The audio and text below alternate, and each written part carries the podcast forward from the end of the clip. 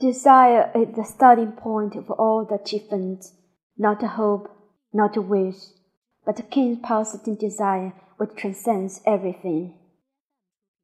Desire is the starting point of all the achievements, not a hope, not a wish, but a keen pulsating desire which transcends everything.